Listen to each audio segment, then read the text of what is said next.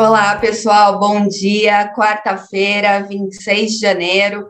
Bem-vindos a mais uma edição do Minuto Megawatt, ao vivo no Instagram e na sequência disponível nas plataformas de podcast. Eu sou a Natália Bezutti, jornalista da Megawatt, e hoje a gente vai falar um pouco de como terminou a terça-feira, uma terça-feira agitado, uma terça-feira que terminou agitada no setor de energia, é, depois né, do, do anúncio da renúncia é, do diretor-geral de Itaipu, e também à noite teve uma edição um de, é, no Diário Oficial da União, uma edição extra com um decreto da eólica offshore.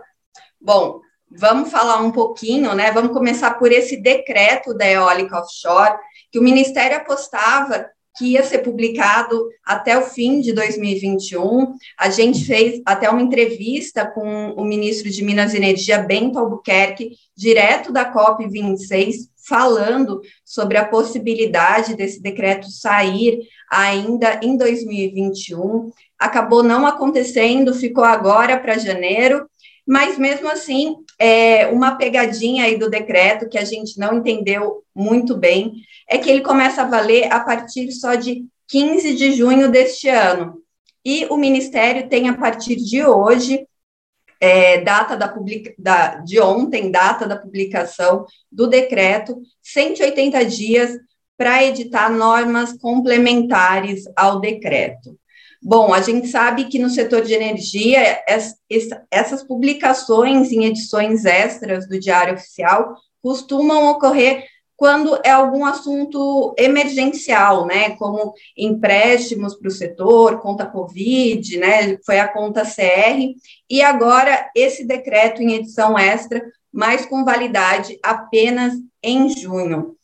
Bom, para dar mais detalhes do que está é, nesse texto, é, ele, ele determina que as, a exploração das áreas, né, da, das eólicas offshore, ele coloca até de uma forma mais geral para geração de energia, que são as áreas chamadas de prismas, onde essas centrais geradoras vão estar instaladas, é, elas serão autorizadas pelo Ministério de Minas e Energia, em contratos de cessão. No caso da sessão para projetos de pesquisa e desenvolvimento de potencial, a sessão será dada de forma gratuita.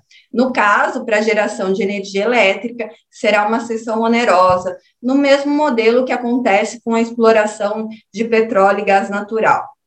Bom, a oferta da área ela vai se dar de duas formas. A primeira é planejada com esses prismas, essas áreas previamente delimitadas pelo Ministério de Minas e Energia a interessados, o que pode ocorrer é, por meio de leilões, né, que a gente já acompanha, leilões de energia nova, e também uma, é, uma sessão independente, quando ocorre o, o contrário.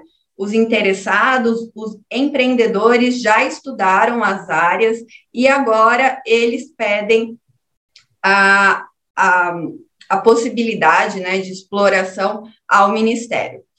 De qualquer forma, antes do Ministério autorizar ou não a exploração dessas, horas, dessas áreas, deve ocorrer uma autorização prévia da SPU, que é a Secretaria de Coordenação e Governança do Patrimônio da União, e também uma autorização prévia da Secretaria Especial de Desestatização, Desinvestimento e Mercados do Ministério da, da Economia. As outorgas para geração continuam a cargo da ANEL, né? Vão ser concedidas pela, pela ANEL. Até tem alguns é, alguns membros do mercado, a Associação de Eólica Offshore, falando que essas outorgas já poderiam ser concedidas agora pela ANEL, no entanto, o governo sempre apontou que precisavam de regras adicionais, né, precisava disso, e, além disso, o Ministério poderá é, incumbir a ANEL outras é, regulamentações, como a, a parte de firmar os contratos de cessão de uso e também os atos necessários à formalização desses contratos. A gente hoje vai se debruçar um pouquinho mais sobre essas essas determinações né, do decreto, vamos conversar com o mercado e ver por que essa antecedência tão grande de publicação para sua vigência, né? Já que o mercado, os, os, interessados em investir em energia eólica já estão ap, ap, é, apontando, né? Esse potencial de exploração desde o ano passado. Então, vamos ver. E o mercado não vai começar só em junho de 2022, ele já começou com muitos estudos. Outro destaque da noite de ontem, né, do finzinho do dia, foi a renúncia de João Francisco Ferreira, diretor-geral de Itaipu, que alegou motivos pessoais para deixar o cargo. Quem vai assumir, né, e isso depende ainda de uma publicação em breve no Diário Oficial da União, é o de, atual diretor financeiro de Itaipu, Almirante Anatalício Júnior.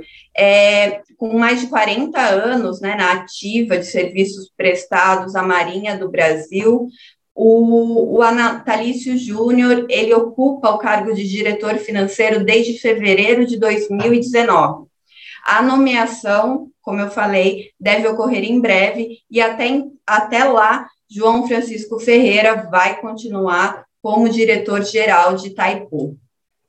É, citando razões pessoais, né, com motivo é, como motivos da sua renúncia, Ferreira recebeu em outubro de 2021 alguns jornalistas lá em Foz do Iguaçu, a sede de Itaipu Nacional, e na época ele falou sobre a questão da negociação do anexo C do Tratado de Itaipu, que fala sobre a comercialização de energia da hidrelétrica.